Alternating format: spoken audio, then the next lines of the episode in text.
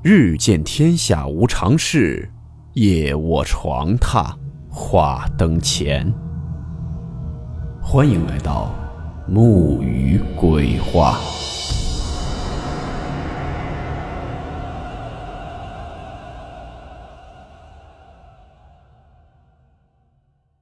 大家好，我是木鱼。今天的故事呢，来自网友二狗分享。故事名称。消失的旅社。温馨提示：本故事含有未经证实的内容和边缘化知识，部分内容超出普遍认知。如感到太过冲击自己的主观认知，请大家当做故事，理性收听。现实中的寂静岭，是平行空间还是只是巧合？二零一五年上大学的二狗暑假回云南，学生嘛，囊中比较羞涩，为了省钱呢，每次都是坐 K 开头的火车。那天也是巧了，火车直接晚点了三个多小时，到昆明火车站下车的时候已经是半夜三点多了。原计划呢是十一点多到昆明火车站下车，去亲戚家过夜，第二天再坐客车回家。二狗呢是个懂礼貌的好孩子，心想着呢这个点儿再去昆明的亲戚家借宿，一敲门全家都给吵醒了，容易挨骂，不如呢就先找个地方住下，天亮了再坐客车直接回家。二狗记得很清楚，他在昆明火车站下车，先去了火车站旁边的昆铁大厦开房。宾馆的工作人员呢说我们已经没有房间了，欢迎下次光临。当时的昆明站还没有改建。车站出来后就是一条横着的马路，路上呢也没有什么人。二狗就顺着那条路一直往右走，在第二个还是第三个岔道口的地方，他记不清了。向北望去呢，大概五十到一百米的地方，有一个放在地上的招牌。走近一看呢，居然还是个纸糊的，白底红字写着四个字：“红旗旅社。”名字呢，跟招牌都是满满的八十年代的感觉。这也别管什么年代了，干净实惠才是上上策。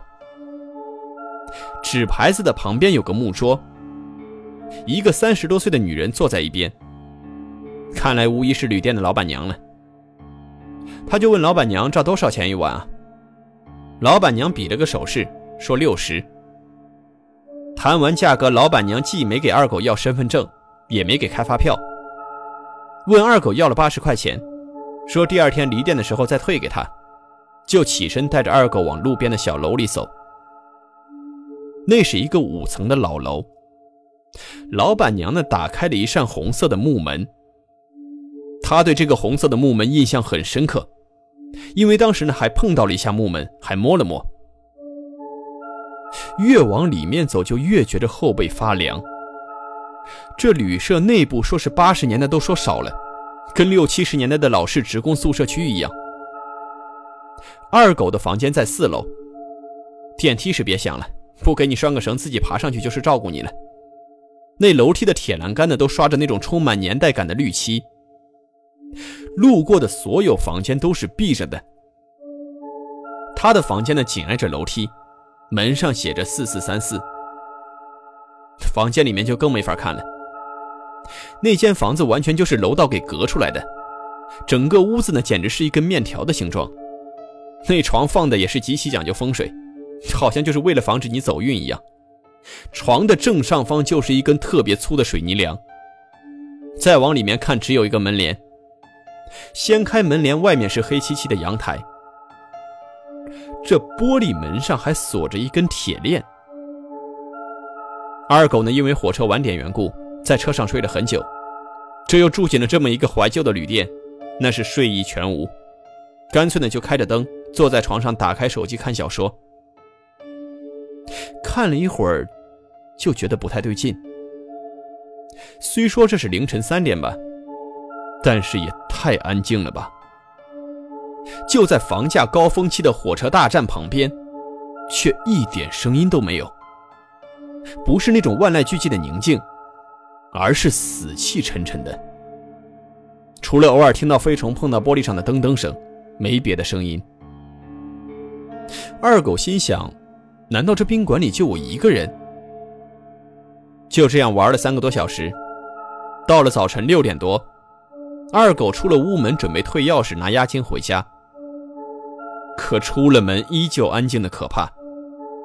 门旁边的贴了一张纸条，上面写着“退房请打电话，多少多少多少”。他就打过去问：“啊，是红旗旅社吗？我要退房。”对方的说：“啊，我知道了，我这就到。”紧接着，对方又说了一句让他摸不着头脑的话。对方说：“你别乱跑啊，你出不去，我过来开门。”随后才把电话给挂了。趁老板还没来，也没别的事儿干，这二狗呢就到处转悠一下。这四楼旁边的两三间房门都是虚掩的。二狗猫过去，偷偷对着门缝看了两眼，里面是开着灯的。但是床是空着的，就感觉像是人已经走了，这就有点奇怪了。本来就是不隔音的木门，自己呢又一宿没睡，要是有人离开退房，应该是听得到才是啊。他二狗自始至终都没有听到有任何的声音，一直等了二十来分钟，才跑过来一个男的，退了二狗二十块钱押金，就跟着他下了楼。出门的时候，二狗注意到了昨天进来时的红色木门，此刻居然变成了一扇铁门。门口的木桌和渗人的纸招牌都没了。更诡异的是，二狗出来后，那个送他出门的男人直接把门从外面给反锁了。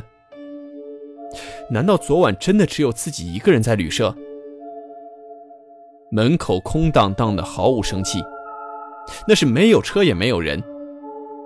一眼没看见，来开门的那个哥们儿也不见了。带着满脑子的疑问，二狗就往回走。到昆明站前的那条路，人似乎就一下子多了起来。那种感觉，二狗说就像是从深山里忽然走进喧闹的市区一样。随便吃了个早点，二狗越想越不对劲。这木门变铁门，他昨天进去的时候还摸了一下那门，不可能记错的。这打电话让旅社开门的男人过了二十分钟才到，明显离着旅社很远。亮着灯的房间应该是有人呐，为什么到早上男人临走时还要把大门锁上？这一切的一切让二狗一脸懵逼。二狗吃完早点呢，找到附近工作的表哥，给他讲了昨夜的事儿。表哥说：“我在这儿工作三年了，就没听说过有什么红旗旅社。”吓得二狗赶紧翻出来旅社退的二十块钱，仔细一看，也没有像其他故事里面讲的变成冥币。之后的几天呢，二狗又带着家人去附近的路上找了好几遍，就这两个小路口，还能跑了他不成？可就是死活找不到，消失不见了。表哥呢，后来也跟二狗说：“你说的红旗旅社所属的地方是闹市区，靠着昆明站这么近。”客流量很大，而且那是刚放暑假的时候，即便是半夜的路上也少不了有车有人。他二狗细细回想，那天夜里真的是寂静无声。事情已经过去七年了，他真的不能相信，这么大的一个旅社就消失不见了。难道自己穿越到了平行空间？可又是什么时候、怎么穿越的呢？这也是至今让二狗对一些小旅社有了些阴影的原因。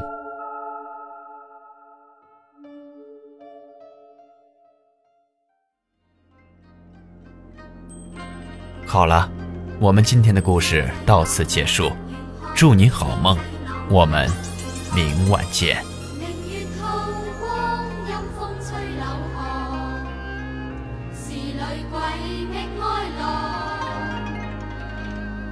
谁人愿爱凄厉鬼新娘？